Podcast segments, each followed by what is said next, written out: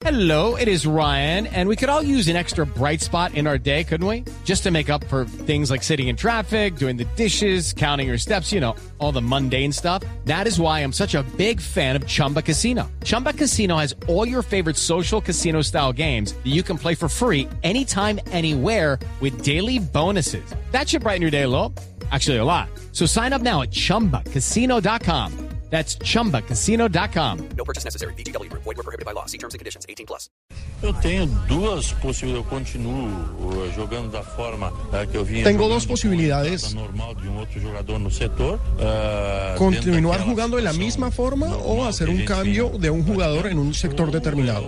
Mudo o sistema todo e aí posso iniciar como jogava na Copa da, do, do Mundo de 2002. eh, com O puedo cambiar todo el liberando sistema y jugar como jugaba en el 2002, poner a tres defensas y esa sería una posibilidad que se ha venido manejando y la prensa brasileña la especula mucho, Ricardo. Dice que podría Claro. salir Brasil mañana de, en vez de con cuatro jugadores atrás, con tres y apostarle a dos carrileros para complicar precisamente nuestra salida por las bandas. Alejo, Alejo, claro, eh, es que ese análisis lo hacíamos con el profe Peláez eh, fuera de micrófono, porque sería Enrique, profe Peláez, el hombre que podría entrar para hacer esa línea de tres en el fondo y desaparecería inicialmente de la formación titular Fred, el atacante. Él hizo varios cambios en el, en el entrenamiento de ayer. Bueno, a, a este jugador que, que sale de la titular por suspensión lo, lo reemplaza Paulinho y como él dice, seguiría jugando lo mismo. O sea, después de ahí establece unos En cambios. reemplazo de Luis Gustavo. de Luis Gustavo. Después de ahí establece algunos cambios también pensando en Colombia. El tema de, de Enrique, un central que podría jugar como volante. O un volante que podría jugar como, Como central, Para ajá. soltar los dos laterales, pero ahí también se agrega Michael. Claro, porque Alves iría aparentemente al banco. Es un cambio Lo que de se hizo Alves ha sido terrible. Se supone que Maicon, que Maicon es un jugador que marca más. Se supone que por ahí se No, y aparte, profe, lo de Alves, Alves, extrañamos al Alves de hace un par de años. El Alves de esta Copa del Mundo tira centros que no llegan a ninguna parte, la pierde saliendo, terrible. Todo eso, todo eso, pero, pero aquí hay una, hay un tema puntual de James Rodríguez. Entonces le van Sí, a pero armar. fíjese. Fíjese, profe, que sobre el tema de James, Escolari dice que no le preocupa a James, que le preocupa la selección Colombia y no el goleador del Mundial. ¿Y usted le creyó? só parar o James. Uh, o- nós temos que parar o time todo da Colômbia. O, A nosotros no nos, sistemática de impo- no nos jogo, preocupa uma James, série de- nos de- preocupa de toda qualidades que Colombia, eles possuem. su sistema Acho de que é uma- juego. Uma equipe que joga fácil, joga. Es un equipo que juega fácil, es un equipo que juega un fútbol muy bonito, e que es nós atrevido y tiene buena organización.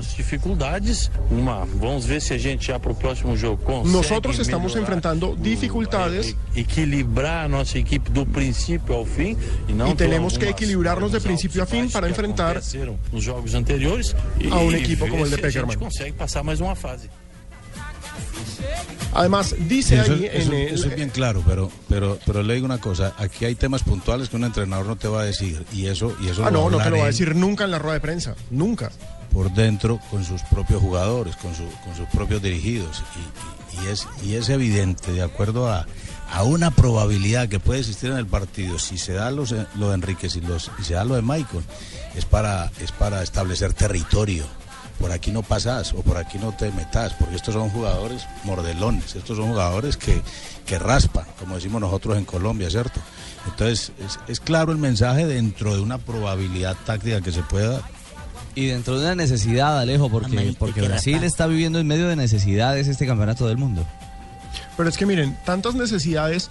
Hoy la dinámica de la corrupción, la dinámica de la política, que muchos tratan de bajarle el volumen a eso. Hoy se cayó un puente en Belo Horizonte. Hace una hora, justo cuando estábamos empezando el programa, se cayó un puente en Belo Horizonte. Murieron dos personas. Una de las construcciones supuestamente recientes y nuevas para el Mundial.